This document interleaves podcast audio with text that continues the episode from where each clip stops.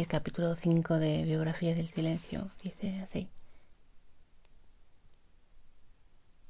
Todo esto, que ha venido muy poco a poco, ha sido acompañado por algunos signos tales como el progresivo amor a la naturaleza, la afición a la montaña, la cada vez más imperiosa necesidad de retirarme algunos días en soledad,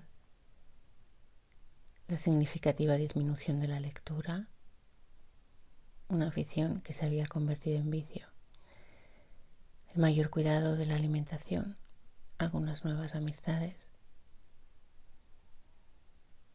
Pero como soy un avezado explorador de mi conciencia, al percibir todos estos cambios, no resistí la tentación de tomar nota de ellos para asistir así con una conciencia aún mayor a la transformación de mi biografía, algo de lo que deseo dar cuenta, aunque súcitamente, en este breve ensayo de carácter testimonial. Tengo el convencimiento de que este camino espiritual que intento explicar en estas páginas lo he configurado yo.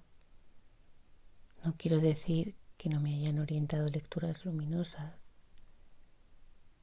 ni que no haya recibido consignas pertinentes por parte de algunos maestros de meditación. Tampoco que no haya admirado el tesón de otros buscadores en el silencio, a cuyo lado he recorrido algún trecho. Pero en todo caso, mi impresión es que he sido yo, y solo yo, quien ha caminado guiado por mi maestro interior hasta donde ahora me encuentro. El mejor síntoma de que hacía mis sentadas cada vez mejor fue para mí que siempre quería hacer más sentadas. Porque cuanto más te sientas a meditar, más te quieres sentar.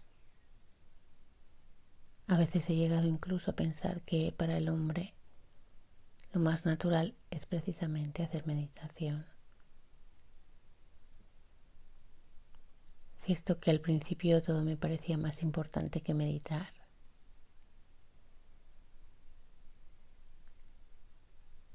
Pero ha llegado el momento en que sentarme y no hacer otra cosa que estar en contacto conmigo mismo, presente a mi presente, me parece lo más importante de todo.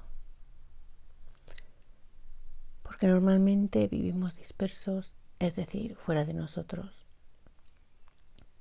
la meditación nos concentra, nos devuelve a casa, nos enseña a convivir con nuestro ser.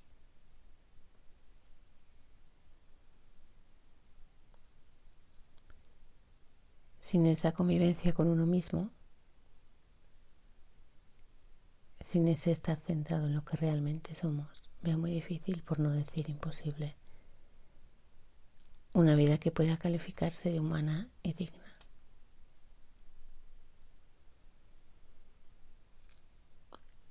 Aquí no puedo ocultar, sin embargo, que en mi vida hay todavía demasiadas búsquedas, lo que significa que aún hay también demasiada poca aceptación. Porque mucho me temo que cuando buscamos es que solemos rechazar lo que tenemos. Ahora bien, toda búsqueda auténtica acaba por remitirnos a donde estábamos. El dedo que señala termina por darse la vuelta y apuntarnos. Este ha sido el capítulo 5 de Biografía del Silencio. Espero que os haya gustado.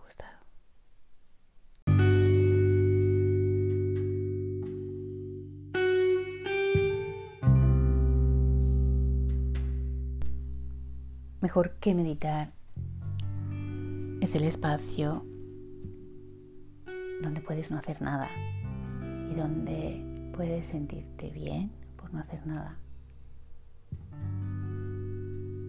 Cerrar los ojos, respirar, descansar, de verdad descansar la mente, alimentar el corazón, dejarte inspirar.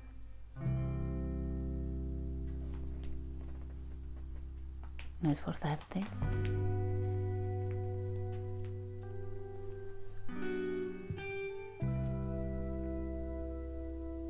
Sentir que no necesitas hacer nada más.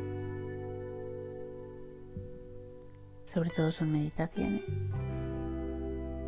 Y, y sobre todo es mucho cariño.